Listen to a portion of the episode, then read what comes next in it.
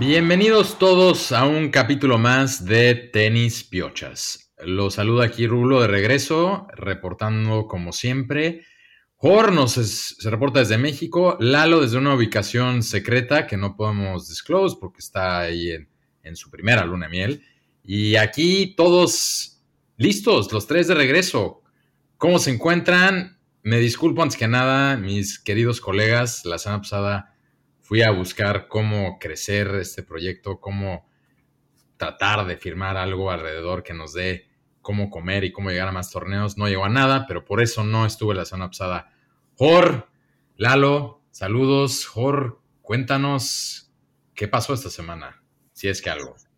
¿Qué pedo, Rulo? Sí, güey, te extrañamos por aquí. No parece. Ahí, pusiste un par de excusas y demás, pero, pero bueno, ya un placer tenerte de vuelta y aquí estamos los tres nuevamente después de un par de semanas que estuvimos ahí medio que dos, que tres, que dos, que tres, pero ya aquí estamos los tres otra vez.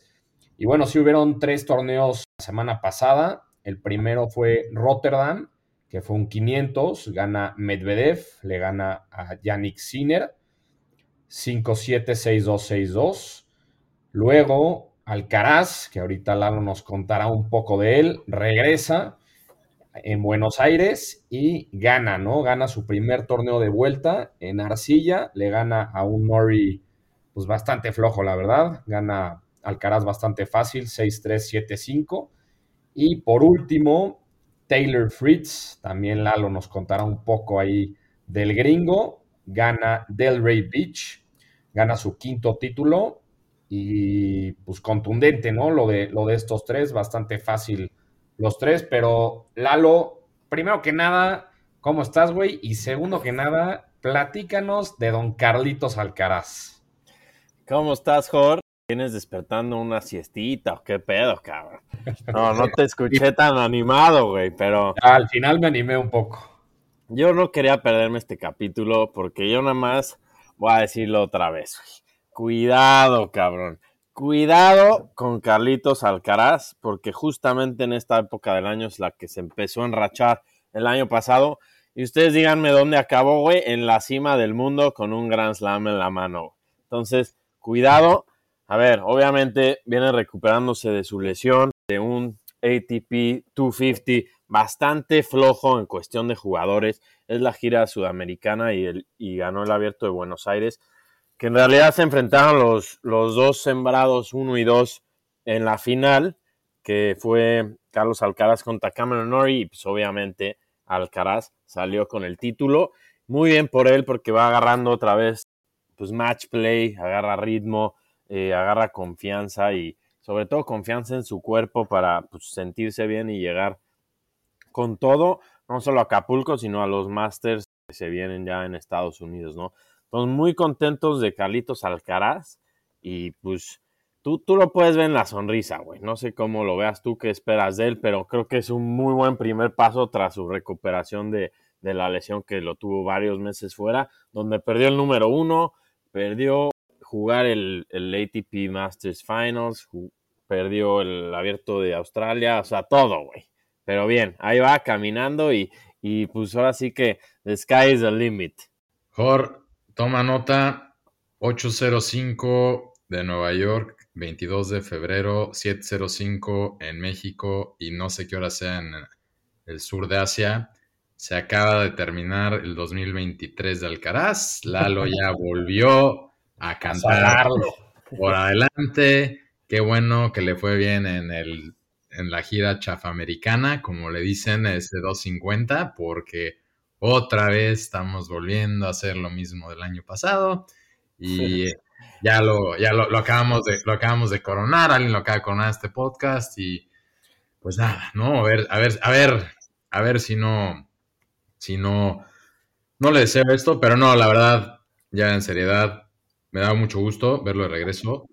Otra vez, me preocupa un poco que siendo el número dos sienta como que la obligación de ir a jugar estos torneos sudamericanos, no por faltarles al respeto, sino porque es arcilla, está hasta abajo, luego tiene que empezar a subir y juega Indian Wells. Y ok, tiene 19, pero estas son las cosas que yo siento que al final del año pasado lo quebraron. Entonces, No, güey, pero, pero no crees que ¿No crees que después de varios meses fuera sean buenos torneos como para recuperar justamente nivel y confianza? O sea, poco a poco no te puedes ir regresar directo a un pinche Grand Slam casi casi.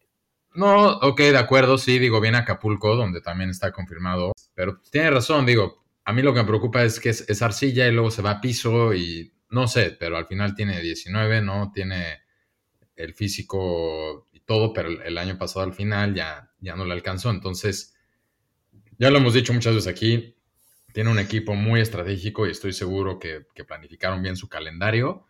Pero pues sí, un torneo que la verdad, mucho gusto verlo de regreso y ya es el 2, ¿no? Y está muy interesante porque el año pasado esta época era como Nadal y él y ahora es él contra Djokovic, ¿no? Ahorita entre, entre, entre uno y dos y corriendo esa carrera, entonces pues sí, interesante, pero no te me adelantes, Lalo. Cuidado también. Sí, y ahí. Cuidado, señores. Lo ahí comentaste que sí, que es Djokovic Alcaraz justamente la, la pelea. Y, y, sí, un stat interesante es que si una combinación ahí de resultados, se puede dar que la siguiente semana en el top 1 y top 2 sean ellos dos empatados en puntos. Entonces Vamos a ver cómo se va desempolvando ese ranking, porque sí va a estar muy interesante esa pelea entre el 1 y el 2, ¿no? Pero vámonos ahora con un favorito tuyo, Rulo, que lo pusiste como en lo más alto este año, que es Danil Medvedev, ¿no? Creo que ya por fin kickstartea su, su 2023 ganándole a un Sinner, ¿no? ¿Cómo lo viste en Rotterdam? Correcto, ¿no? Como se acordarán los fieles seguidores de nuestra audiencia, yo puse que Medvedev puede acabar el año número uno. Y pues sí, gana Rotterdam, la verdad. Tuvo un buen torneo, un par de enojos por ahí, un par de berrinches en algunas de las rondas anteriores. Pero le gana Sinner, le gana Sinner en tres sets. Sinner que venía muy bien, ¿no? Venía de ganar el torneo la semana pasada, llega a la final, entonces, digo, puede ser que también le, llegó un poco el cansancio a, a, Sinner porque venía bien enrachado. Pero me dio gusto por, por Medvedev, ¿no? Entonces, lo vi bien, lo vi bien en la final va igual agarrando un poquito más de, más de ritmo y va a estar interesante también ver cómo le empieza ahorita porque pues como sabemos, él su fuerte es duro. Entonces esta gira que ahorita viene de torneos de cancha dura antes de la temporada de arcilla es donde puede hacer muchos, muchos puntos y darme la razón que posiblemente lo lleve al número uno al final del año. Entonces, buen torneo, pero también seguimos, no perdamos de la mira a Sinner, pierde la final, pero venía a ganar un torneo, entonces trae buena racha también. Sí, sin duda, Sinner. Eh, yo creo que va a ser de los, de los guys to beat en estos meses porque viene muy bien. Y como lo hemos dicho ya varios, varias veces aquí, no tenemos ninguna duda del nivel que tiene, de la mentalidad que tiene, del físico, del equipo, de todo. Nada más está due de demostrar un poquito más en los Grand Slams que, que pues ya tiene cuartos de final en todos, pero no nadie se acuerda de, de los güeyes que llegaron a cuartos de final y ya creo que tiene la experiencia suficiente para pues, meterse igual en alguna final o hasta puta poder pelear uno. Pero sí, enfocándonos en Medvedev, que viene de pues, dos años un poco difíciles y pues quiere demostrar que ahí sigue siendo relevante y que puede pelear con todos. Digo, es un ATP 500, pero así se empieza y ojalá que pueda dar buenos putazos porque se necesita ese tipo de competencia y jugadores en el Tour para pues, poder contrarrestar a un Djokovic o a un Nadal que, que pueden estar jugando muy bien. Sí, de acuerdo. Y, regresa ya al top 10, ¿no? Al final del episodio vamos a repasar el top 10, pero bienvenido de regreso al top 10 a Medvedev. Y Rulo, hablamos de tu jugador de este año. Yo nombré a Taylor Fritz, un bold statement que dije fue que va a acabar en el top 3 del mundo este año y pues eh, va por buen camino, ¿no, Lalo? Gana un torneito chiquito, gana Delray Beach, pero, pero ¿cómo lo viste al gringo? Muy bien, la verdad, sí, otro torneo bastante chiquito, con pocos nombres, pues importantes, pero Fritz también viene jugando muy bien, trae una semifinal la semana pasada en Dallas y ahorita gana Delray Beach, buena gira de Estados Unidos que se echó. Y sí, va a regresar ya oficialmente en los próximos días al top 5, que desde septiembre de 2009 ningún gringo había podido romper el top 5 desde Roddick, cabrón. Ya son casi 15 años, increíble que no haya un gringo de poder. Pero muy bien por Fritz, viene fuertísimo. Y sí, también justamente en esta parte del año, el año pasado fue donde gana Indian Wells y pues se pone ahí al tú por tú con, con Nadal y con todos los grandes, rompe el top 10. Y es un gran jugador cuando está sano y le hace muy bien al Tour tener a un gringo ahí. ¿Cómo lo viste, Turlo? También bien, la verdad es que ese torneo me gusta, siempre le va bien a los gringos, la verdad es que creo que le hizo bien ir agarrando, ir agarrando un poquito más así de, puntos, pero pues no demuestra mucho. Lo que sí es que trae mucho Fritz y Jorge lo supo leer bien es, su consistencia, ¿no?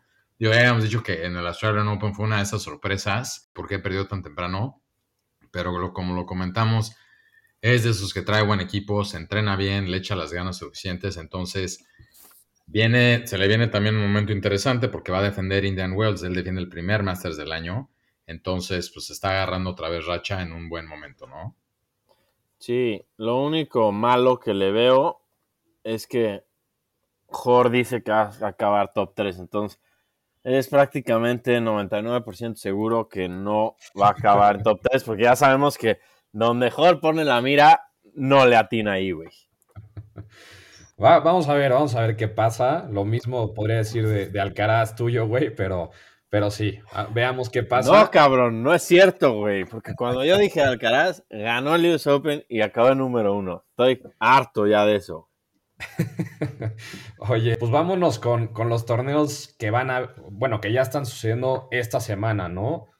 rápido, rápido, antes de eso nada más que ya sé que no lo teníamos aquí agendado, pero vamos a hacer una mención especial a la WTA. ¿Por qué? Porque se jugó también el torneo, un torneo en Doha, ¿no? Específicamente, bueno, en Qatar. Y una muy, lo que prometía ser una muy buena final, pero pues a ver, oportunidades, ¿quién jugó la, a ver, quién jugó la final? ¿Quién la ganó? Está fácil. Swiatek. Antes de que lo busquen, Swiatek, sí, Iga Swiatek le gana a Pegula, que también es de las, o sea, fue, una, fue final de 1 y 2, ¿no? O sea, Iga Swiatek contra Jessica Pegula, ¿no? Jugaron ahí en, en, en Qatar y Swiatek le ganó 6-3, 6-0. O sea, en una final, la número uno contra la número 2 otra vez, vuélvanse a poner ahora sí, agárrense y amárrense el cinturón porque igual el año pasado fue cuando Iga Swiatek empezó la racha donde no perdió y pues todo parece indicar que quiere hacer algo parecido este año. Jorge, estás levantando la mano. Sí, sorprendentemente tengo un stat de Swiatek, oh. créanlo o no, justamente platicando del partido que dices. Lo acabas de googlear, güey. No, aquí lo tengo guardado desde, desde hace rato. ChatGPT. Iga Swiatek ha perdido los, sus últimos ocho juegos en 10 sets.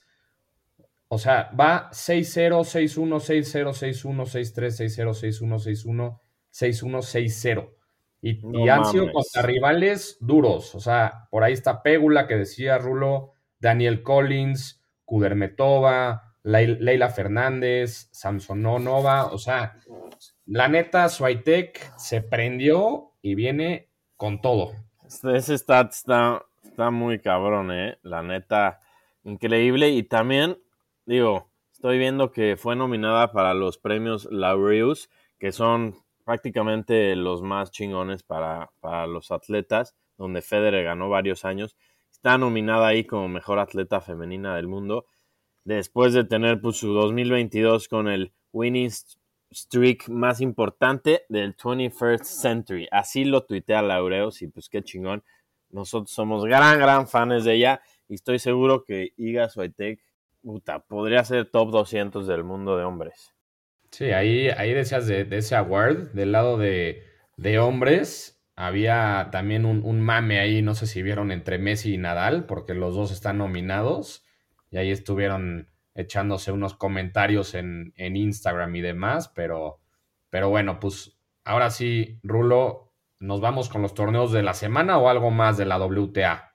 Vámonos con los torneos de la semana, pero nada más otra vez vale la pena comentar y un saludo a nuestro querido México, porque ahorita están jugando las mujeres en Mérida, un 250, ¿no? Está ahorita jugando otra Camila Giorgi, ¿no? Están varias ahí, Fer Contreras Gómez, una mexicana que también entró al draw, perdió hoy, pero digo, mention que pues, nos gusta esto, ¿no? Comentar que cada vez vemos más torneos en México, sobre todo del lado de la WTA, ya está el de Monterrey, el de Guadalajara, ahora uno en Mérida, ¿no? Entonces, digo, me da gusto ver eso, son primeras rondas. Y Jorge, platícanos tú de los demás que están, están jugando en la gira americana.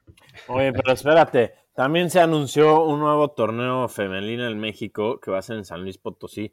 Va a ser chiquito, un 125 de WTA, pero bueno, cada vez más torneos, como dices, de mujeres y pues muy chingón para el país y para que siga creciendo el deporte, por lo menos en mujeres, porque singlistas de hombres no se ven nunca.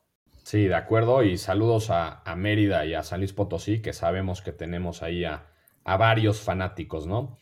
Pero bueno, pues vámonos con, con, los torneos de la semana, empezando por Brasil, Río de Janeiro, un ATP 500, Arcilla, los voy a decir a los top 3 sembrados, Alcaraz 1, 2 Nori y 3 Musetti. El siguiente torneo es un 250 en Marsella, es canchadura, 1 Urcax, 2 Sinner, 3 Diminaur. Y el último torneo es un 250 en Doha, en Qatar, 1 Rublev, 2 Félix y 3 Medvedev. De ese torneo, un stat, bueno, stat, no stat interesante. Ahí está Murray y le gana a Asberev hoy en un partido bastante largo, le gana y su ronda pasada le ganó a Sonego. Entonces, muy bien por Murray, sigue peleando y sigue luchando. Y pues sí, esos son los torneos de esta semana, ¿no? Murray matando disque gigantes este año, ¿no? Y por ahí también leí el otro día en Twitter que pues, muchos están quejando de cuántos wildcards recibe Murray prácticamente todo el año juega con wildcards porque pues, su ranking no le permite hacer mucho. Entonces, mucha gente cree que pues, no es justo. Deberían, los wildcards normalmente se hacen para apoyar ya sea a los juniors o a los jugadores locales del país donde se hace el torneo. Pero bueno, pues con ese nombre, ¿qué torneo no quisiera tener Andy Murray, no? Exacto, es quien llena los estadios, es quien hace, hace que la gente prenda la televisión, que hace que hablemos de más de tenis en el podcast. Entonces, una queja que no se me hace muy válida, es de los mejores de la historia y claro que es privilegio de cualquiera de estos torneos, sobre todo de categorías menores, tenerlo ahí, ¿no? Pero bueno, después de esto, pues creo que también queda mencionar que siguen los preparativos para el torneo más grande de nuestro querido México, ¿no? De regreso a Acapulco. Tenis piochas de último momento tratándose de clavar ahí a, con los pases de prensa, ¿no? Hemos estado ahí en por de que si somos, si se nos respeta, si se nos da el lugar que se nos tiene que dar o no. Algunos de, nos, de las televisoras que nos empiezan a ver como competencia, bloqueando nuestros accesos. Teníamos un acuerdo, ya se fue. No vamos a, a dar nombres ni a sacar trapos en este, en este podcast, pero pues preparándonos y mientras tanto también una actualización importante en el draft, ¿no? Bueno, el draw. Tizipas se baja, entonces lástima, me dio gusto ver su post hoy a mediodía. Por ahí. o no? No, pero Alan no lo mandó hace cinco minutos. Alan, querías un shout out. Te avisamos que nosotros, es, es unos breaking news, fue a las 12 del día, ya lo teníamos aquí reportado. Entonces, si quieres regresar aquí, por favor, un poquito más de, atención a esos detalles, ¿no? No vamos a estar reportando una noticia seis horas, ocho horas después. Pero bueno, me dio gusto ver que Tizipas, la verdad, mandó un un saludo y una disculpa bien en su story de Instagram y pues puso que va a extrañar mucho porque sí se le hace una de las mejores aficiones del mundo, la mexicana. Sí, ex campeón. Ni modo, la verdad la gente lo, quiere ahí y pues va a ser una lástima no contar con él por, por el lineup que ya trae el abierto. Pero ni modo, eso pasa. Y sí, las negociaciones, mira, cada día que se acerca el abierto creo que nos conviene porque sabemos que ellos nos necesitan y nosotros a ellos, entonces es, es una lucha de poderes, pero no dudo nada que ahí vamos a estar y, lo vamos a lograr. Exactamente. ¿Qué, andas viendo? Te veo distraído. estoy viendo justo en Instagram. Este sí es breaking news. Este es hace media hora. Belucci se retira. jugó contra Sebastián Baez, el, brasileño, ahí en Río de Janeiro. Y está, bueno, está a punto de perder. No sé si perdió o no. Iba ya 6-3, 5-2. Pero del público le está echando muchas porras. Un zurdillo ahí que creo que nunca logró dar el jump, pero. No sé ni quién es. Sí, no, o sea, nunca, a ver, no, no fue ninguna estrella ni mucho menos, pero estuvo varios años en el Tour, también jugaba mucho dobles y pues no hay mucho que decir más que desearle suerte para lo que venga de su vida.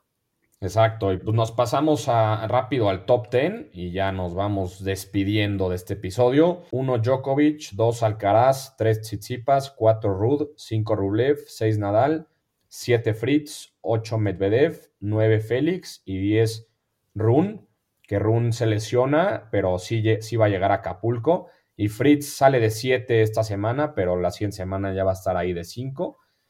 Y de la WTA, Iga Swiatek de 1, 2 Zabalenka, 3 Pégula, 4 Javer, 5 García, 6 Coco Gauff, 7 Sakari, 8 Kasatkina, 9 Benchik y 10 Rivaquina.